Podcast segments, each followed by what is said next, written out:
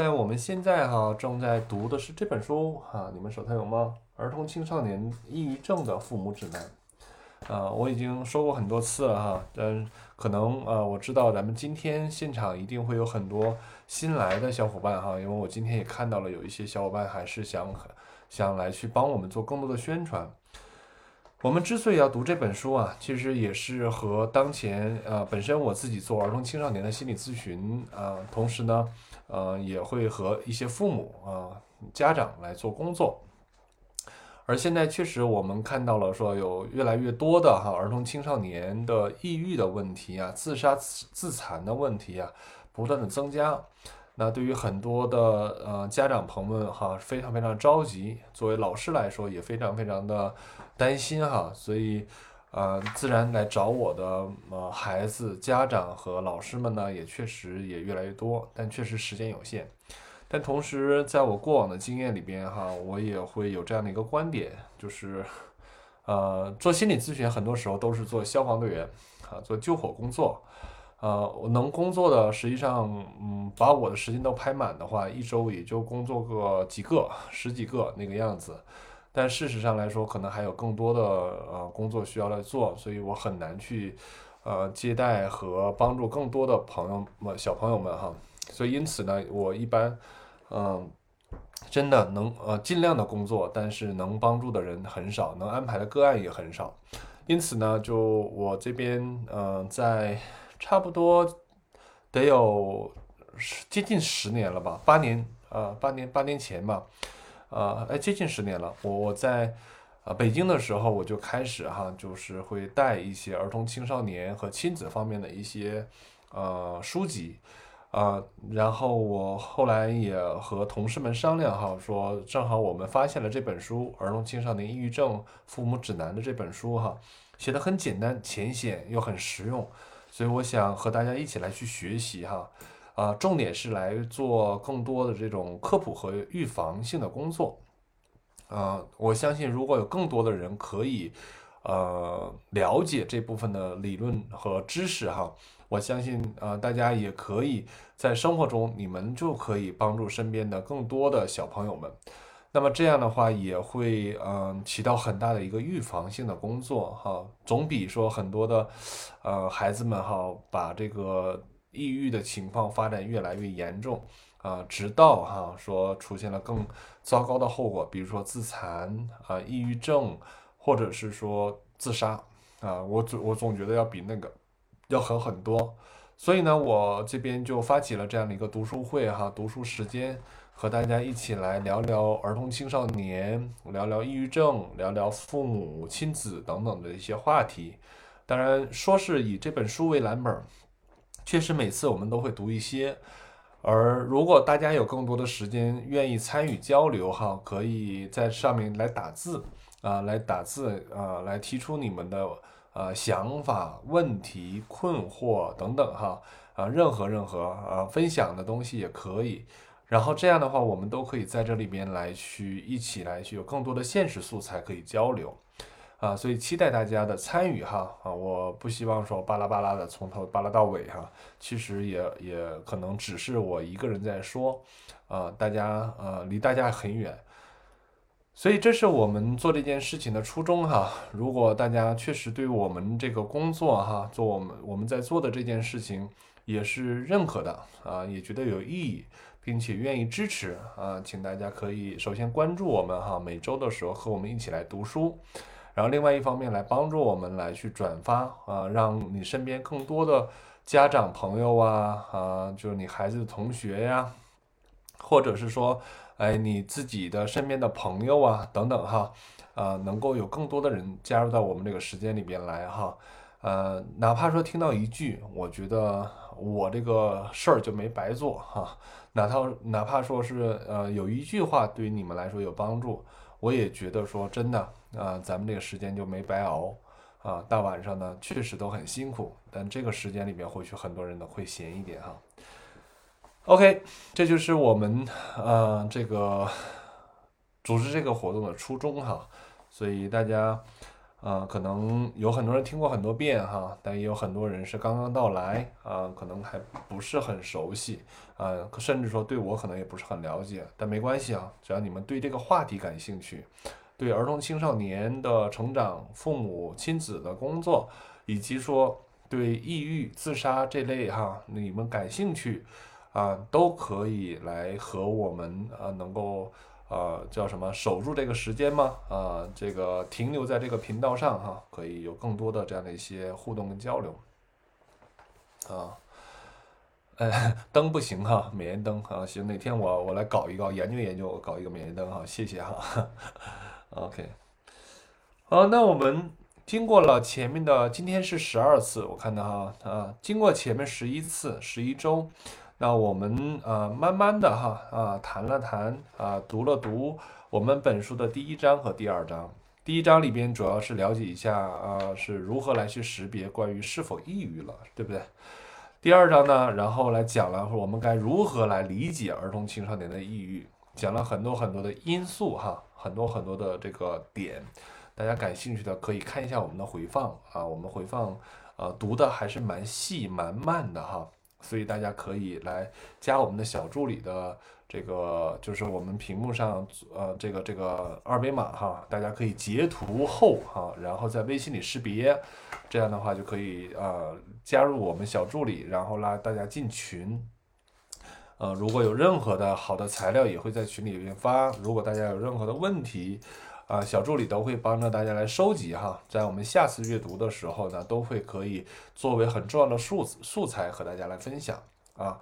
所以呃呃，请大家来去寻找一个呃适合你们自己喜欢的方式哈。那我们如果有书的，请大家把书翻到第五十八页哈，从今天开始，我们一起来读第三章。啊，第三章的内容主题是帮助孩子培养预防抑郁症的心理韧性，父母可以做些什么？这是很多父母哈，很多家长们都在等待的，呃，就是说到底咋干的这个这样的一个主题哈。从今天开始，我们就会聊更多这类的内容啊，聊更多这类的内容。所以啊，请大家慢慢等待，我们共同慢慢的啊读来哈。首先，第一五十八页哈，我们看到这有个概述啊。书上说，抑郁症的发展是因为一粒特别的种子啊，可能是心理的啊，比如丧失，也可能是生理的，比如说病毒感染，被种在了有利于这颗种子生长的土壤中。这像植物一样，孩子的基因或者是遗传特征、人格和早期经历都可被视为。种子种啊，这个播种的土壤，对于植物生长而言，种子和土壤都是必须的，两者皆有可能可获得这个植物哈，可都可以啊变成可收获的植物。因此呢，在看待抑郁症时，我们既要了解种子，即也就是说指什么呢？压力啊，或者是一些诱发事件。也要了解诱发事件哈发生时孩子的这些特质，就他们的自身的情况是怎样。如果要说导致抑郁症的原因，只说种子和土壤的作用都是没有意义的，两者都是必须要的。所以这个过程当中哈，你只是说什么样的原因，没有太大的事儿，因为同样的事儿发生了，你看不同的孩子啊和不同的人，你看。大家的反应和感受是非常不同的，可以这样说吧。因此呢，在这个过程当中，大家可以看到说，光是种子不行，那也可能跟大家各自的这个心理素质和心理特点是相关。那因此啊，可以想象哈，那在两者共同的合作下，可能才能孕育出来抑郁症这个种子。OK，啊，所以这两者同样非常重要。如果抑郁症类似于植物，那么呃，父母就是园丁，在帮助呃孩子培养面对挑战时的心理韧性方面啊，父母发挥着关键作用啊。在这一章中啊，呃，我们将讨论父母可以做些什么来降低孩子患抑郁症的风险啊。刚才说了，这一定是大家非常非常期待的一些话题哈啊，所以咱们慢慢来。对于刚才咱所说的这个比喻啊，哈，不知道大家是否认同哈？那在啊，我们在生活里边哈，在孩子的生呃，在孩子的这个是这个这个呃他的日常当中哈，我们作为父母来说啊，我不知道你们把自己看成是什么啊，把你们自己的位置看的是怎样啊？呃，你们是否会作为父母哈？你们是否会觉得孩子对你们来说真的是非常非常重要哈？你们是否会觉得？在这样的一个孩子成长的过程当中，其实父母哈，真的你们的功能、你们的存在，那是不可磨灭的。所以很多时候哈，在我一般情况下在做和儿童青少年工作的过程当中，我都会哈呃特别的愿意邀请啊我们父母们哈参参与进来哈。同时呢，也会和父母们在啊持续的这个工作过程当中啊，能够和父母有更多的交流。而这些交流干嘛用啊？这些交流往往是在这个过程当中，我们可以和父母构建起来联盟，然后构建起来帮助孩子的这样的一个一套哈，我觉得是一套的细致系统和体和和和和体系。来帮助我们的这些孩子们哈啊，来能够更好的在他们的这个外在的环境发生改变之后啊，从而帮助他们来调整他们的状态。所以你说我心理咨询真的很厉害吗？我不敢那么说啊，确实呃有很多的孩子在我这里边获得了帮助，但同时呢，我觉得并不仅仅是我一个人的贡献和功劳哈。其中一个很重要的原因是来自于我和父母的这样的一些交流，以及是父母的合作，在这个过程当中学会了一些方法哈，在他的生活里边积极的去参与和调整，而从从而呢给孩子创建出一个不同的这样的一个一个一个，你可以说是土壤或者是外在的环境哈，而这个。这样呢，会大大的改善孩子整体状况，所以你大家也可以想，心理咨询一周就一次两次哈，我一般情况都是能两次尽可能两次哈，都是一周一次两次。那么大对于对于这个过程来说，大家可以想象哈，我到底能跟孩子能干点啥？我也没有是，我也不是什么神仙哈，我也不没有办法通过我这个一周一次两次的谈话，一年才多少次嘛？一年。满打满算工作能达到不到四十周吧，四十周就算四十周，呃，每周一次的话，我顶多见孩子四十次吧，对吧？啊，然后一年两次，呃，一个月，呃，一周两次的话，顶多才八十次，每次才五十分钟，到底我能干个啥？我这是多，这是金牙呗，呃，说的都是神话呗，那也达不到那样的效果。所以，因此啊，父母们，请大家各位注意了，你们才是真正帮助孩子们的非常非常重要的什么呀？啊，非常重要的课题，非常重要的人。所以我非常赞同啊这本书里面所说的非常非常多的观点哈。每读到一些重点的时候，我都很愿意跟大家停下来分享啊，也期待大家可以帮我们把我们的这个视频号分享给更多人。哎，让更多的人知道哈，也能够更让更多人能够一起来学习如何能够去帮助儿童青少年哈，以及说如何能够改善儿童青少年抑郁的这种情况，降低儿童青少年抑郁症的发病以及说危险哈。所以，如果大家啊愿意和我们一起来去呃做这件事情，欢迎大家帮我们来转发哈，帮我们来去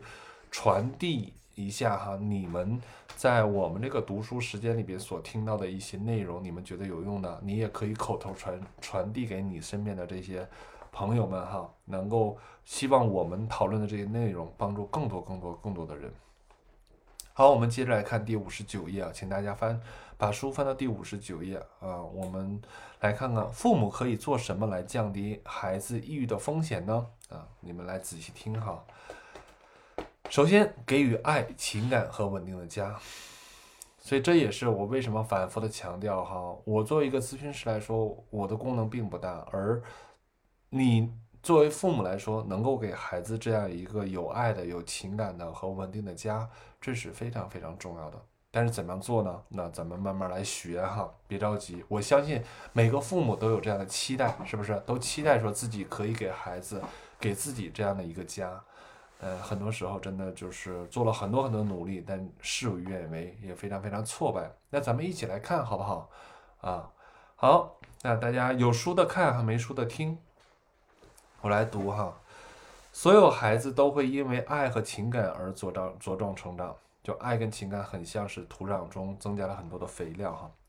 如果他们感到自己是被爱的，他们就更可能体验到高水平的自尊，对自我感觉良好，能抵御抑郁。明白？这句话是非常非常有意义的，非常简短哈，但同时非常非常重要。也就是说，父母对孩子的爱，给孩子内在的这个自尊呐，和我这个人的存在的价值啊，带来了非常非常大的这样的一个基础和呃和和动力哈。当孩子能够感受，在他的成长过程当中，能够感受到被家人、被父母是爱的、支持的啊。那这对他们来说，哈，他们自己的自身的那个存在的价值感同样是增会增加的，而他自我的力量同样也会增加的。因此呢，那就大家可以想象哈，那在这样良好的这样的一些自尊自恋的这样的一个培养，这样的一个环境下长大哈。那种自我感觉良好这种感觉一定也非常非常强烈。那对于那种自我否定、自我贬低和对外在充满恐惧的这种情况，可能也就不那么多了，是吧？所以能够打好基础，能够呃呃帮助和呃咱们呃养育出来一个有足够好的自恋，这个自恋是一个健康自恋呢，不是一个 可怕的自恋哈，那种自我为中心的自恋哈，不是那样的哈，啊。而呃，又具有足够的自尊啊，有又有强大的力量的这种这种这样的一个自我感觉良好的这样的一个人啊，是非常非常有意义的哈。所以很多的家长可能也从这个地方可以衍生，是否说很多时候自己家的孩子有过度的自卑啊、不自信啊，人际关系里边充满了这种呃这种恐惧、害怕、焦虑，我们可以想象是不是？在他们的内心世界里边，对于这些爱和环境是充满了不确定的。我相信父母都是会特别爱孩子，当然爱的方式有很多种。那么我们的爱到底是怎样的？怎样的爱才能让孩子感受到这是一种被温暖、被爱、被支持？哈，那我们可以再来看更多哈。好，接着看哈，第五十九页。孩子会用不同的方式表达他们对感、对情感的需求。有些孩子哈，尤其是学龄前的孩子，就也就是很小的孩子哈，呃，也许会特别寻求身体的接触，比如说拥呃和拥抱和亲吻啊，就妈妈爱爱啊，妈妈抱抱，妈妈亲亲啊，这些非常非常原始的、非常非常呃基础性的哈，可以确认性的肢体上的这样的一些呃拥呃这这样的一些接触。大家不要小看这些东西啊！当你的孩子在你面前发出情绪的时候，他在那地方歇斯底里在狂哭的时候，哈，啊，大家可以来去试一下，你把你的孩子紧紧的抱在怀里，或许在这个时刻里边，比你千言万语都会好用，比你在那个地方不断的说“哎呀，妈妈很理解你”，啊，比你在这个时候不断的在那吼叫，哈，啊，去去压制，啊，可能要来，呃，其实可能效果会更好，因此啊，说学龄前的孩子啊，大家请记住这样一个观点啊，就是说身体接触、拥抱、亲吻，这可能是对他们来说是非常非常重要的，可以确认情感链接的方式。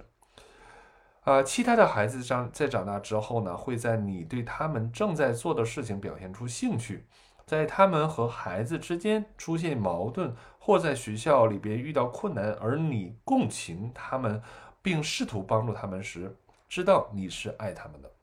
说这个时候啊，就说白了，你不管是说大事小情，屋里屋外哈，啊学校还是说是人际哈，各方面，如果你的孩子在这个时候能够向你来求助，这真的是一件多么宝贵的资源，请大家珍惜。而在这个时候里边，我们更多的是能够去耐心的倾听和与他共同的想办法哈，这对他来说是非常非常大的这种支持跟跟情感上的这样的一些呃。支撑嘛，而这些方式都会可以让孩子感受到爸爸妈妈对他是爱的。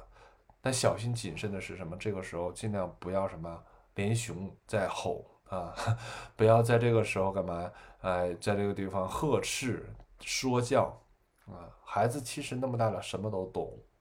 你们所说的话已经早就听到了一遍两遍 n 多遍了，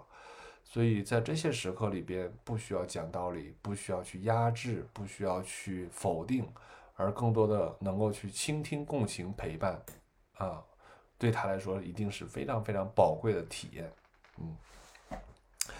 对于一些父母而言，爱孩子是自然而然的事儿，但对于另一些父母而言，啊，却并非如此。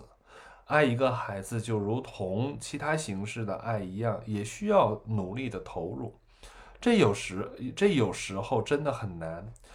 当孩子很淘气，或者是想要寻求你的关注，而你当时却真的很想关注别的事儿，或者是别的人时，这个时候尤其是会更加的困难。大家可能深有体会啊。这个时候，你在你的世界当中，你在你的事情里边。你的孩子围着你叽叽喳喳的时候，希望你能够去陪他和需要你的关注的时候，这个时候真烦，是吧？哎，这个时候巴不得就吼他、凶他、拍他、打他、骂他、踢他，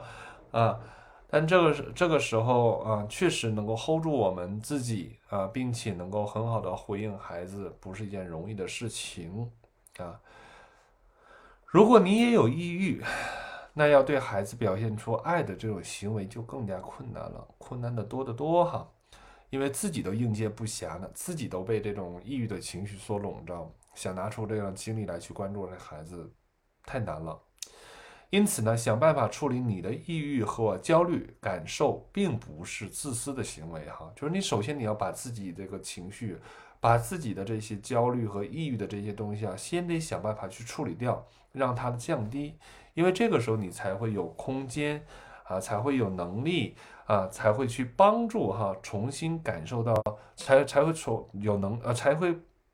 帮助你重新呃构建起来啊一个可以去感受孩子的爱啊，可以去给予孩子的啊，给予孩子你的爱。就这个时候确实，如果我们是自己属于一种抑郁跟匮乏的状态的话，你想你想在这个时候啊能够去关心孩子太难了。所以，呃，请呃，如果是带有抑郁体质或者是在抑郁和焦虑当中的这个父母啊，呃，请你们呃要记住哈，首先照顾好自己，让自己的情绪得以稳定哈，而让自己能够去调整好自己的状态，充好电，然后这个时候可以去爱孩子。当然，这个时候如果自己状确实状态不好，也请告知孩子，或者是说请家庭中中的其他人来协助，而。不要说这个时候自顾自己，然后又把孩子丢到一旁一旁，可能这个也并不能够去帮助孩子。但当然，这个过程当中，我请大家知道，充电也很重要哈。一些父母认为，如果不能给孩子买最新的昂贵的玩具或者是衣服，他们就无法表达对自己孩子的爱，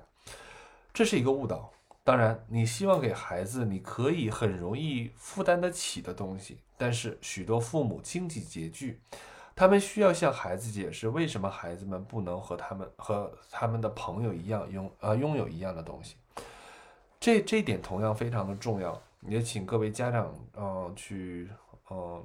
怎么说，根据自己的情形啊这个量力而行。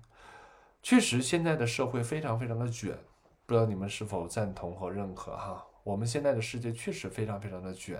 不管是学习补课，还是说，呃，穿衣哈，呃，这种带的这些物品，还是说给孩子安排的活动，各种各样的卷。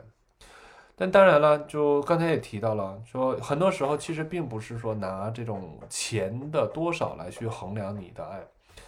嗯，我也接待过哈，也很也遇到过很多确实家庭条件不错的，确实很多人也会。真的，呃，一方面当然也正是因为他的家庭不错啊，孩子呢也出了问题，但同时呢来找到我的时候，也确实因为家庭不错啊，也也有一些就怎么说啊，高老师，你只要给我们家孩子看做咨询哈，给多花点钱都行，但我没时间，很多时候这些情况也会有，但是同时也可以看得到一个什么样的东西，就是说仿佛有钱就很好办事儿。但其实对于孩子成长这件事情上来说，或许有钱好办事儿的情况下，也剥夺了孩子正常成长过程当中需要去面对和承担的种种的这样的一些他们自己成长中本该去要去面对的东西，比如说责任感。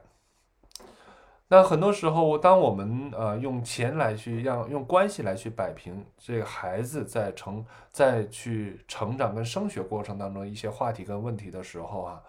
那是否也就意味着说，在这样的一个角度里边来说，孩子是不用为自己的学习成绩和努力而努力，对不对？孩子不管学习好与坏。啊，看起来啊也是在努力啊，确实也非常努力，但往往在他内心里边，对于他自己的这个呃未来的方向却缺少了动力。所以有的孩子哈，在考高中的时候、考大学的时候，会非常非常的在呃在这个过程当中会呃很很就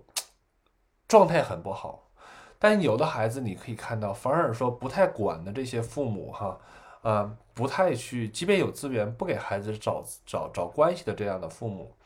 哎，这个时候的孩子反而说是为了说是那要要增长那个几分啊，那真的是会下大非常非常下大的力气哈，要去做更多更多的努力。大家可以来思考为什么呢？因为很多时候这个孩子不得不要为他自己的这个成绩啊，考到什么样的学校而负责。所以这个地方呢，其实，在我们生活当中非常非常多啊，非常多的这样的例子哈，呃，只是呃想到了这些哈，可以分享给大家。当然，大家如果有任何在这点上有任何的这样的共鸣或者是思考，欢迎大家可以打字哈参与进来，我们可以一起来讨论。同样，那如果家庭条件不好又能怎样啊？这个也导致于说很多家长也非常非常的有压力，非常的自卑。仿佛自己的孩子啊，就跟别人家的孩子总是差一等啊，同时也会觉得自己没有给孩子提高、提供那么好的这样的生活质量而感觉到愧疚。但事实上来说，很多时候，呃，家长是非常非常努力的哈，甚至说还要出去打工干苦力。而在这个过程里边，我觉得，呃，也会有很多的事实证明，家庭条件不好，但不会让这个孩子素素质和学习成绩不好。啊，但这个过程当中可能有很多的真相，也需要孩子知道。啊，呃，父母对孩子的爱其实并不能用金钱来去衡量，并不会因为孩子他拥有了呃别人所拥有的好东西，或者是说别人没有拥有的好东西哈，而他的他他就能感受到父母对他的爱会更多一些。可能孩子并不是这样来感受这件事情的。而父母能够跟孩子哈更多的情感上的交流跟接触，和支持和沟通和连接，或许这些都会帮助哈我们的孩子构建起来更强大的内心，以及说能够感受到父母啊对自己的爱是多么多么的真实。啰嗦的有点多，但我个人觉得说这个部分是特别值得大家要在这个点上来有更多的反思的。啊，要在这个点上来说，确实有非常非常多的家长真的是非常的辛苦啊，非常非常的这个投入呃，甚至说长千里迢迢到外地去打工，是吧？哎，披家舍业的到外地去去去挣钱，甚至有的为了孩子啊，然后那个辞掉了眼前的工作哈，然后要去呃一个异国他乡。这些我们都听过这样的例子哈，这些都是事实发生在我们身边。但其实很多时候大家都是哈，可能被社会中的卷感觉到说是一定要靠真的有钱，但事实上也会有这个因素哈。但我我不能否认，我也不能总是唱反调呼吁一些奇怪的这样的一些声音哈。但我我在这地方想强调的是说，呃，或许不管你的家庭条件怎样，只要父母是在努力的。但同时，更重要的是，你、你们啊，作为父母来说，对孩子的这部分的爱、这部分的情感、这部分的投入啊、这部分的真情啊、支持，这些东西或许真的非常有必要，能让我们的孩子能够知道、能感受得到呃，当孩子真的能够在这个层面确认更多的时候，其实那些物质上的那种满足，或许对他来说，他也会觉得并不是很重要。OK 吗？啊，我们在这个地方哈，呃，说了蛮多了啊，我不知道大家有没有愿意在这地方稍微停一停哈，说说话啊，发表一些你们的言论哈，啊，我可以在这地方稍等一下。啊，然后呢，我这边可以来去，啊，再来给我们刚刚啊纷纷进来的，我看到有很多的新的朋友进来哈，来介绍一下我们在做什么哈。如果刚才在线的朋友们，你们想就着刚才我所讨论这些内容哈，你们有更多想参与的和分享的，欢迎大家打字哈，我等大家一两分钟，然后我来介绍一下我们现在正在做的活动哈。我们目前来说正在讨论的是一本书，叫《儿童青少年抑郁症的父母指南》。哈，那这本书呢是，呃呃，怎么说呢？是一本科普性的书哈，呃，给老百姓读的，都能读得懂，非常简显、简单易懂啊，很浅显，但又很实用。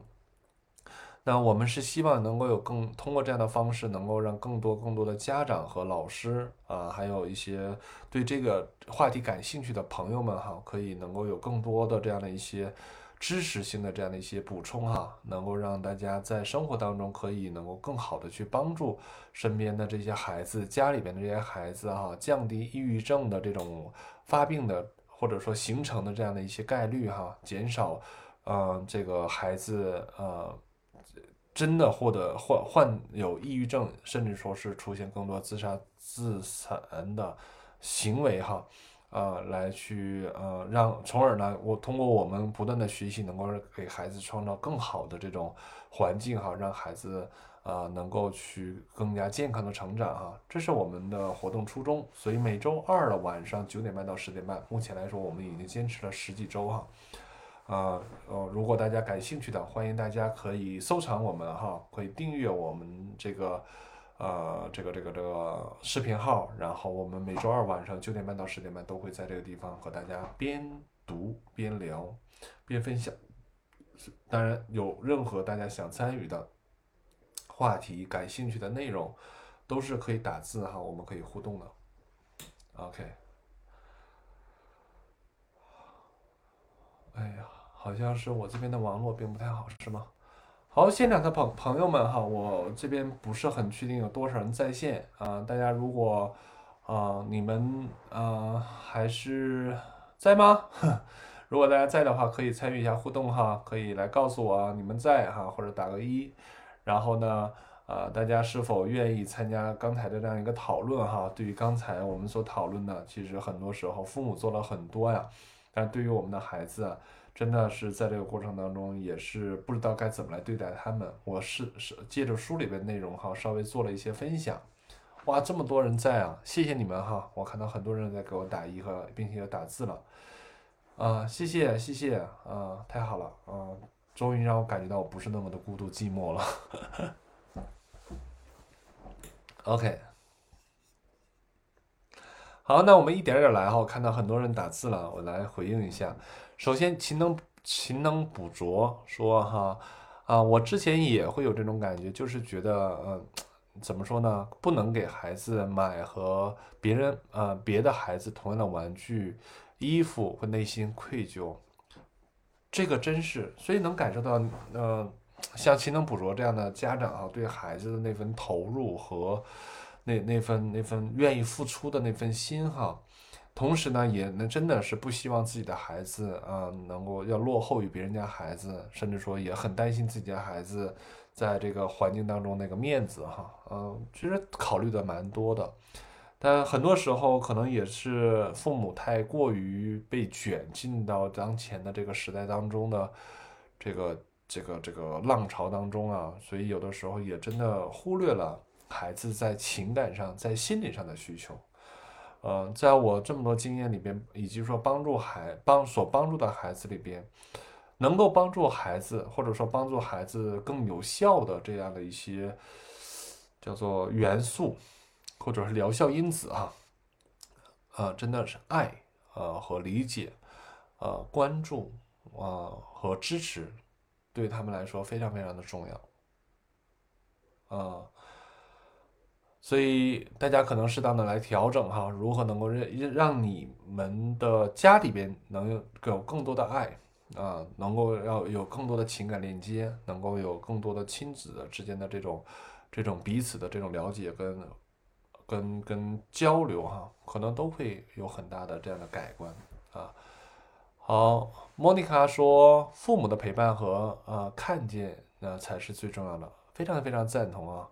啊。啊，父母的陪伴，父母的能够看见，父母在这个时候能够一直在身边，所以大家可以想象一下这种情境，在孩子在外边遇到各种各样困难的时候，他们的内心里边能够想着，我的父母在家里边，在那里边，啊，可以等着我们，啊，可以理解我，啊，可以支撑我，啊，当我在外边遇到困难的时候，我还可以回到我的家里边港湾去充充电。啊，父母可以给我很多的支持，你想想这种感觉会是怎样？啊，好，莫妮卡说，现在的社会环境大家都很卷哈，孩子之间啊确实会相互比较啊，不可能不去比较的，孩子也不能太过分的缺少同类同类型的物质需求。嗯，也赞同，但确实啊，这个在某种层面来说也是非常非常的呃有意义。但同时呢，我觉得书上刚才最后一句话哈，也在提示着说，如果我们家庭条件确实不及这个水平的话，不妨我们也可以坦诚的跟我们的孩子来讲。那在啊，爸爸妈妈也非常希望说是能够在物质上面给你更多的这样的一些支持哈，也希望你可以像别的孩子一样拥有那么多的东西。但确实，我们家庭条件哈摆在这个地方，爸爸妈妈依然希望说是可以能够去在你学习的路上哈能够贡献更多。嗯，所以呢，可能爸爸妈妈没有办法哈，没有那个条件来去提供那么那样的物质。啊，同时也希望他你能够理解，就这样坦诚的、开放的告诉他啊，或许对于我对于这个孩子来说也会坦荡。因为他们也会也会自己，因为我觉得孩子在这么时这个时候也是足够大了哈，他会也会有他自己的思考。其实你大家也会发现，如果这个孩子发展的足够的成，就是跟他的阶段哈是成正比的，或者说是啊他的内心发展的足够强大和足够好，其实外在的这些东西可能也并不是必要的。所以这个部分哈，莫妮卡给了一个非常好的这样的一个观点。啊，同时呢，我也会觉得说，也会帮助我们来去扩展更更多啊。这种相互的比较非常非常的现实，但同时可能也确实有太多太多家庭不能去比较，也比较不了啊。但如何能够在这个时候依然能够让孩子感受到父母对他们的这种爱和关心和支持，同样也非常的重要啊。不然的话，你说比较比较不了，父母。又冷冰冰，没办法有沟通交流，又没办法给出这样的这样的一些，呃，爱爱方面的这种啊软件方面的这种支持，啊，岂不是更加可悲啊？艾米说哈，总是把握不了这个度哈，担心会不会过度关注孩子了。这个担心我觉得有有有价值，啊，但也不用去担，不用去完全去害怕它。呃，同时呢，我也会建议哈，说啊，逐步的去学会观察，同时也会逐步的去，我还是建议大家可以学习一些儿童青少年的发展的这个每个阶段的这个任务和不同和他们的心理特征，稍稍的学习一些行哈，咱也不做专业人士的话，就稍稍的学一些，因为大家就是大致了解到每个阶段里边他们的任务和啊他们的这个发展的重点。比如说青春期青少年，他们就是慢慢的哈长大了，越来越有主意了，啊，他们呢越来越需要自己的小伙伴了。爸爸妈妈在这个时候可能会适度的放放手哈，而不要像小孩子啊走哪都得挂着，挂在腰间哈，走走哪都得带着。而小朋友在这个时候可以有他自己的小朋友啊，可以有他自己小伙伴啊，他们集体活动啊，爸爸妈妈可以有一个寄托，可以放心的。安排呀，然后爸爸妈妈可以做自己的事情，其实这些都是蛮不错的，就类似于这是一个例子哈，也就是说他们每个阶段里边有每个阶段的不同的任务，我们可以呃结合和我们自己的观察和孩子的互动，来去判断哈，我们是一个什么样的距离、什么样的方式、什么样的速度慢慢退场。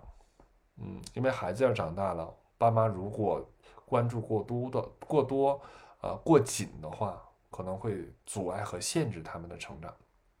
所以，所以我的感，我的想法就是说，从小孩子最早的时候，对于父母的那种需要是一种绝对的依赖，是吧？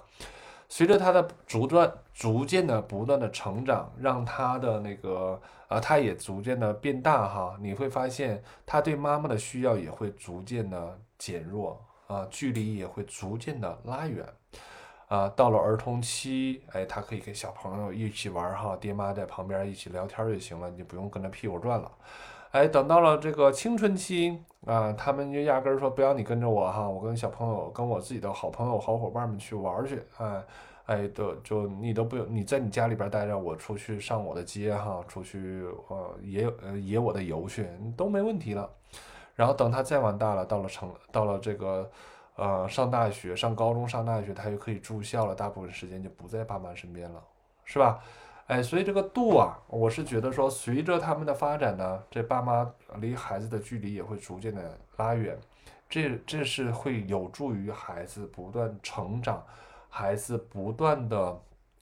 独立哈，趋向于独立的一个非常重要的一个方式啊。这个过程当中，难免孩子会遇到很多的挫折，当然父母在这个时候能做什么，是 hold 在那儿，多听着，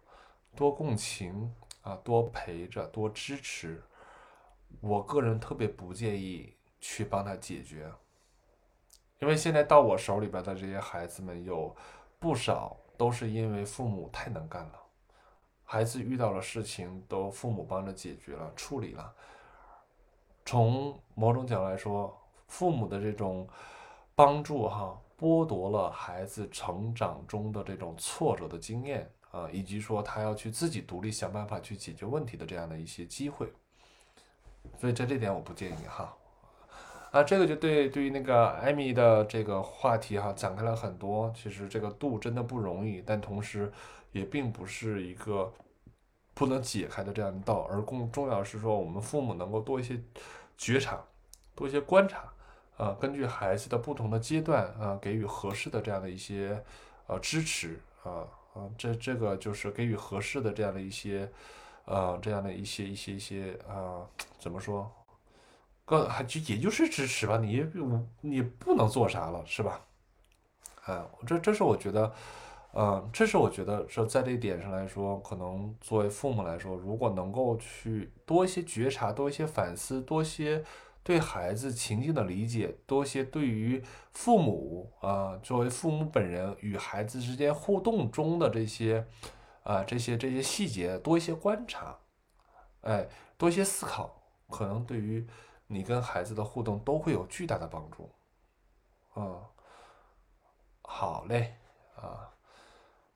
不客气哈，我觉得如果你能够去认同，或者说觉得对你帮助哈，这是我觉得咱们在这个时间里边是非常非常重要的，也是非常受益的这样的一些点，你也受益，我也受益哈。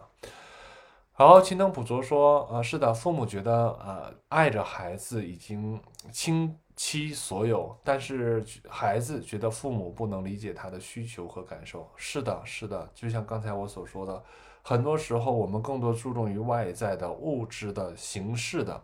但其实孩子在这个时候里边内心的需求和被理解、被关注、被爱的需求，或许比那些外在提供的这种物质的这种这种帮助和资源会更加重要。所以，能够去，即便说家庭真的很贫穷哈，但是在这个时候，大家呃，如果说孩子可以能够跟父母。是互相理解和互相关爱的，我想这是大家共同在承担的一种现状，并不会因为因此而感到多么的丢人啊。或许孩子也如果知道说父母在这个时候是爱自己的，支持自己的，即便条件差一点，可能他也并不会非得把这个当成是一个见不得人的事儿啊。嗯。啊，蔷薇花说我在成都市啊，我们都在成都市。呃，莫妮卡说对的啊，坦诚很重要。说这样孩子呢不会认为自己是不够好的。是的，是我们家庭条件造成的，并不是因为你不够好，爸爸妈妈拥有而不给你，而确实爸爸妈妈呃，第一呃，虽然很努力，但是确实条件上来说不足够。另外一方面呢，爸爸妈妈也在尽量的去能够给你创造更好的环境，但是确实我们的能力只是在这个范围，并不是因为你的不不好，爸爸妈妈不给你啊，明白？说这个坦诚真的是非常非常重要的啊！谢谢莫妮卡哈，你提到这个观点，说对于自己好不好这个话题，其实很多也会被孩子误啊误解读了啊。莫妮卡说，这需要父母能够面对自己的无力和不足，非常赞同啊！贫穷不羞耻啊，贫穷或者是条件差、经济条件差，这些都不是呃，这不都不是。不可见人的都不是多丢脸的事儿，这本身是各自家庭的环境和条件不同，啊，每个人的这个状况不同，呃，这个并不并不是什么丢人的事儿，但确实，嗯，大环境里边的卷哈，让很多人会觉得这很羞耻，但其实不是的。所以，如果我们能够去坦然去面对的话，可能我们跟孩子的沟通交流，如果不在这个上面有阻碍的话。或许会改善我们的亲子关系，嗯，或许。所以在我接待的来访者当中，啊，有条件好的，也有条件不好的，但，呃，其实生病、出现心理状况、心理问题，并不会因为条件好而不好，他会选择家庭。好，谢谢大家哈，呃，这么多的打字哈，非常非常的感谢，我可以在这个过程当中能够看到，啊，大家投入进来了哈，而投入进来的时候，大家有没有也有没有发现哈，我们的这个话题变得更加的鲜活，更加的呃贴近呃现实哈，更加的接地气了哈，所以欢迎大家可以不断的帮我们打字，呃，参与进来，同时呢，也欢迎大家哈，可以帮我们来去转发。啊，帮我们来去推荐到你的朋友圈圈或群合适的群里边，让更多的人可以跟我们有更多的互动哈，哎，可以有更多的机会来了解像刚才我们所讨论的这些话题，非常非常有价值的话题，非常实用的价，非常实用的这个话题哈。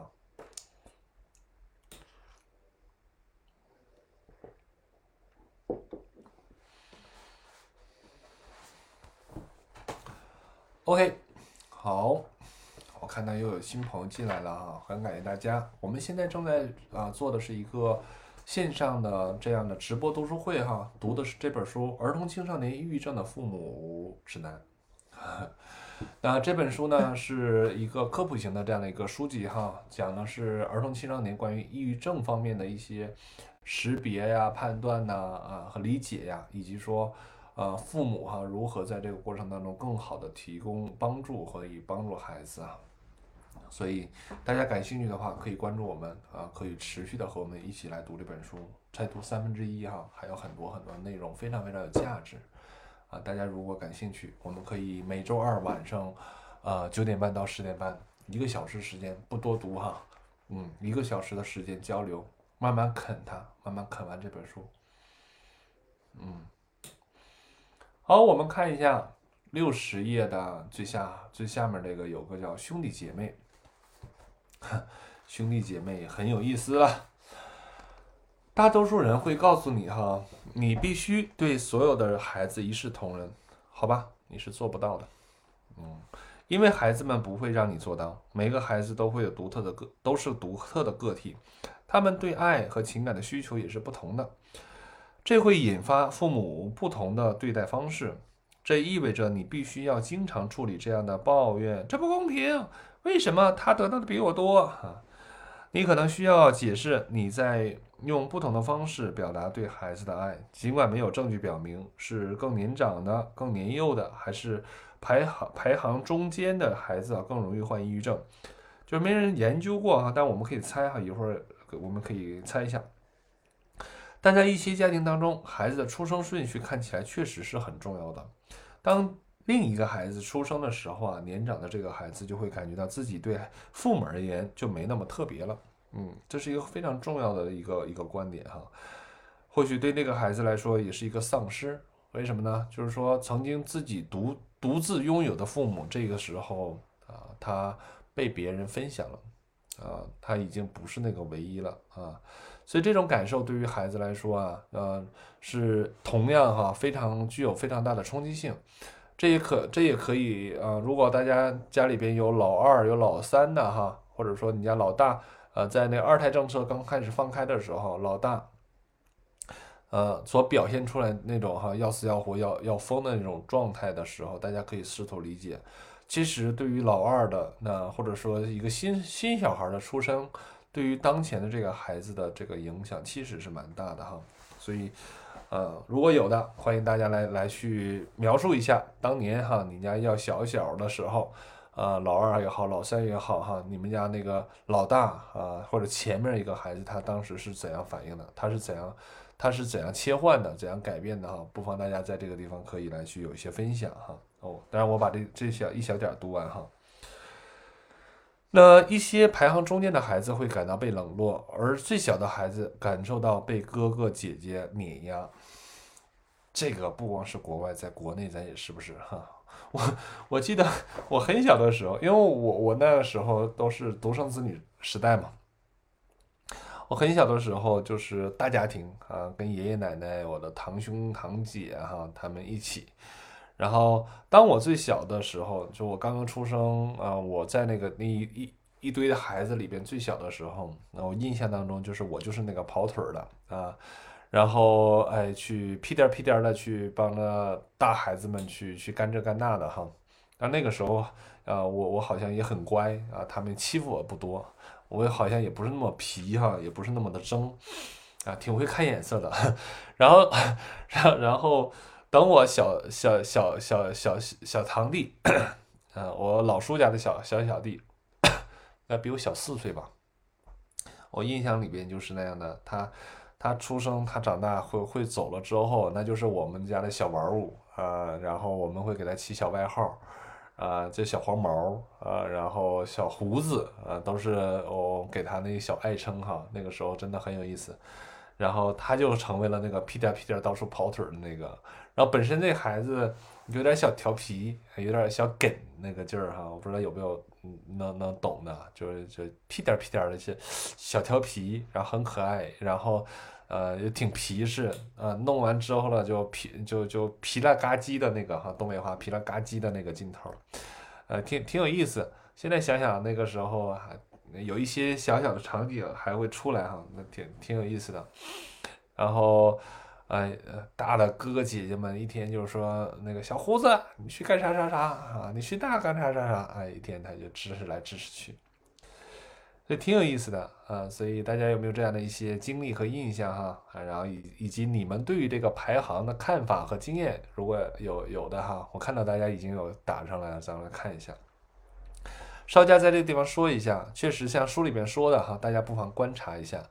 老大往往是说第一个面临说是自己的父母，其实老大是有他的困难的。最早期的时候他是独子，对不对？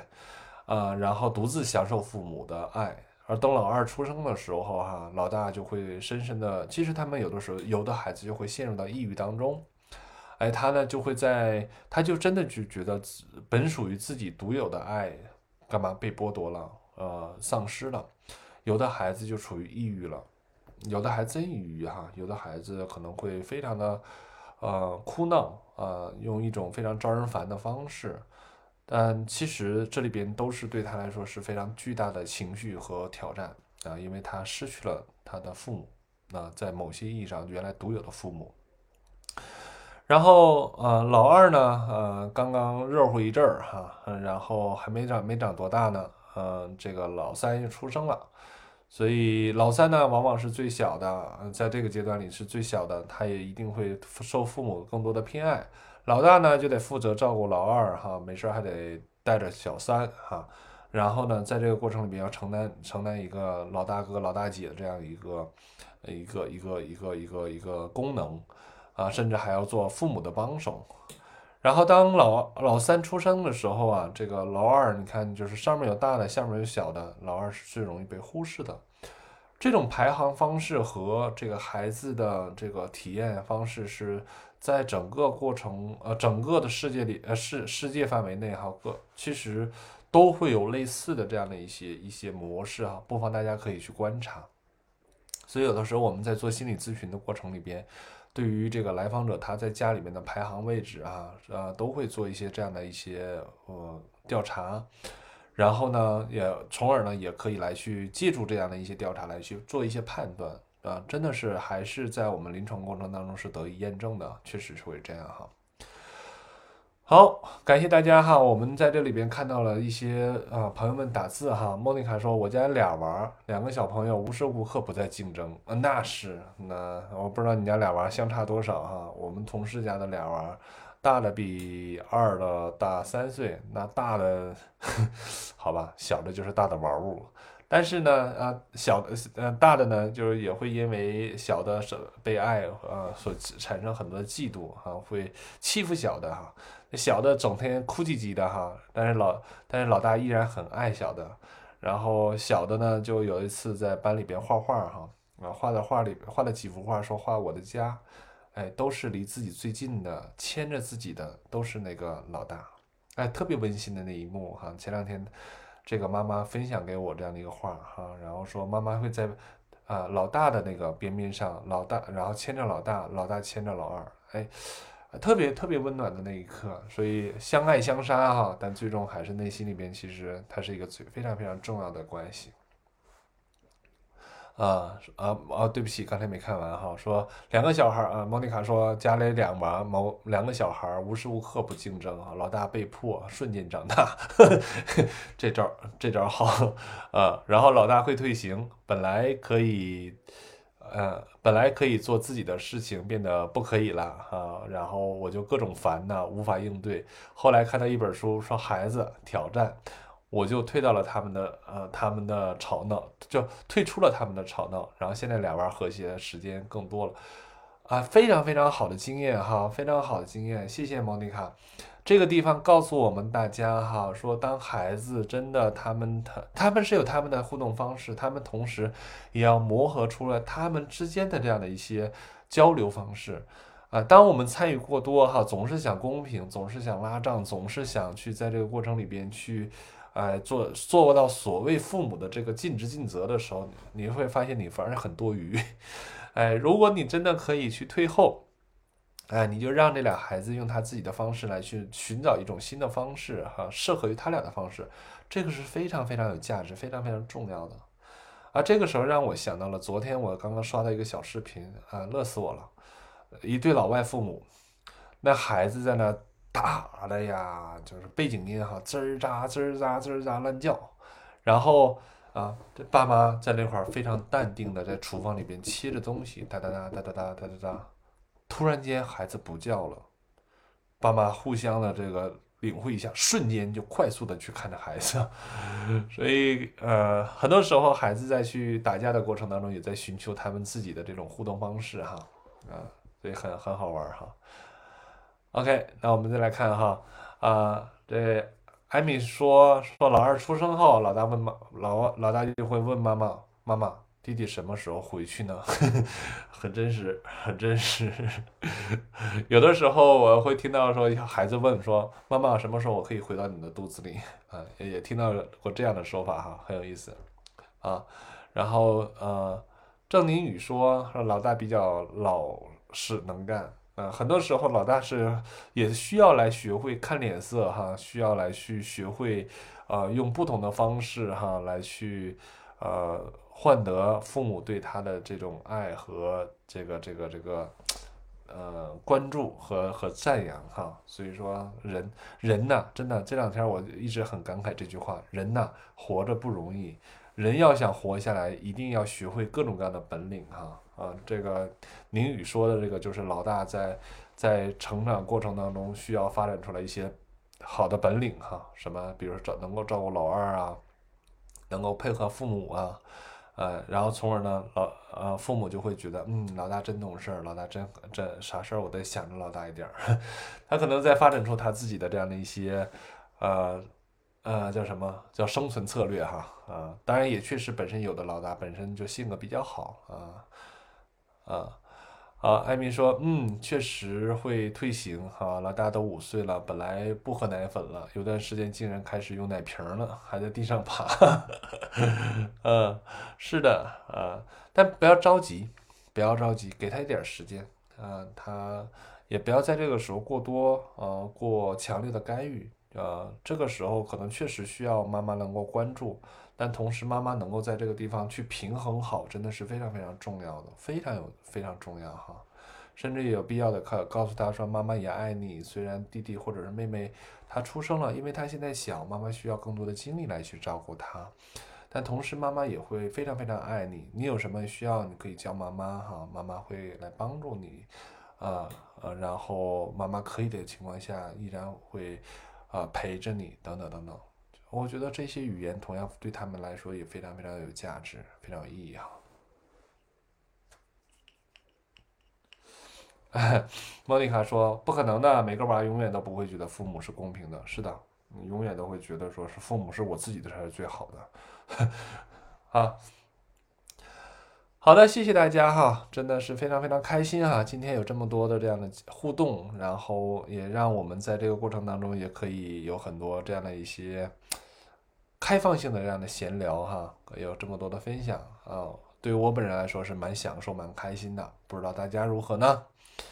啊，如果大家对于我们这样的活动非常非常喜欢哈，欢迎大家可以啊帮我们来去转发，让更多人知道我们每周都有这么一个还蛮开心、蛮放松的一个交流的时间哈，还能没准儿。还能收获不少的知识哈，就请邀请大家来去邀请更多的朋友，同时也邀请大家能够去坚持啊！我很期待见见到更多更多熟悉的名字，其实这里边有不少的名字我还是蛮熟悉的哈啊，